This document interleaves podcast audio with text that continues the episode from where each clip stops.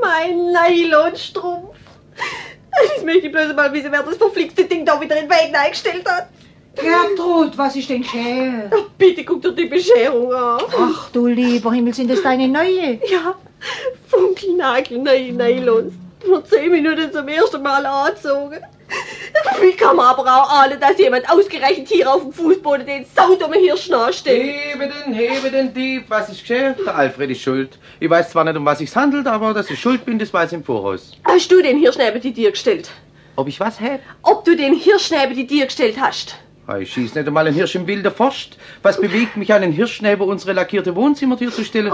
Leidest du öfters an Halluzinationen? Ach, Alfred. Hast du Hirschkomplexe, Verdrängungen? Siehst du Hirsche in der Wohnung?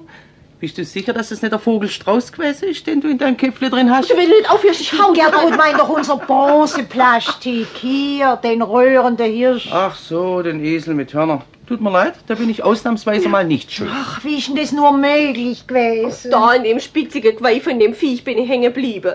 Ich kann ja auch nicht ahnen, dass das jemand hier auf der Fußboden und dazu nur direkt neben dir nachstellt. Gustav, Was ist? hast du die Plastik an die Tür gestellt?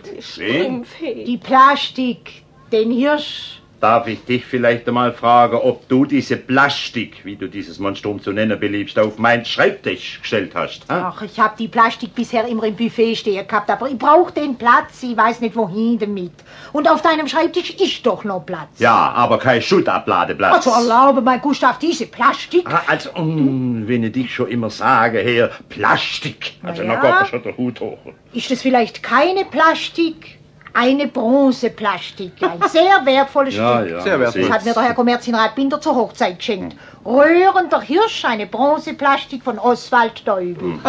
Sehr sinniges Hochzeitsgeschenk. War das eine zarte Ausspielung auf dich, Vater? Also Alfred, gell? gell? Man kann es halt so weit treiben.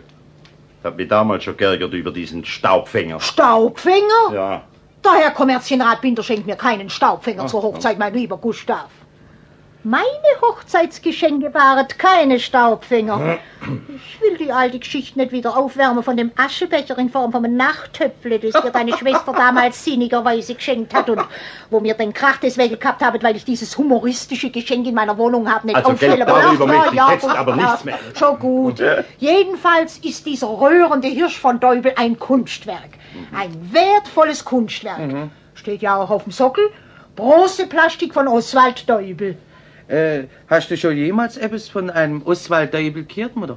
Selbstverständlich, von dem ist doch die Bronzeplastik röhrender Hirsch. Also, ich wünsche jedenfalls, diese Plastik wäre dort, wo sie herkommt, nämlich beim Teufel. Ja, glatt Ja. fortschmeißen kann man den Nylons. Glatt fortschmeißen kann man sie. Du bist schon mal eine Banause. Schwätze So. da von Nylons, wo es sich hier um ein Kunstwerk von nie dagewesener Bedeutung handelt. Kunst, Kunstwerk. Uh, wenn es so etwas her.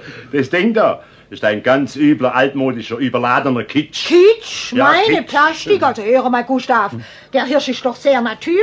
Ja, Guck sehr mal, diese natürlich. edle Haltung. Du musst ja wissen, Mutter. Ich persönlich habe noch nie einen Hirsch rühren sehen. Ah, ja, nicht, aber das sieht man doch, wie der rührt. Oh ja, das dass sieht das man. sehr natürlich ist. Ja, Ja, ja, natürlich. dass es natürlich ist, das ist eben der Kitsch, nicht wahr? Kunst ist nie natürlich. Das ist ja eben die Kunst. Eben, natürlich, der Hirsch, der müsste sechs Fies haben und auf dem Kopf stehen und Gitarre spielen. Dann wäre das ein viel bedeutenderes Werk. Also mir hat damals jemand gesagt, die Plastik wäre gut, ihre 200, 300 Mark.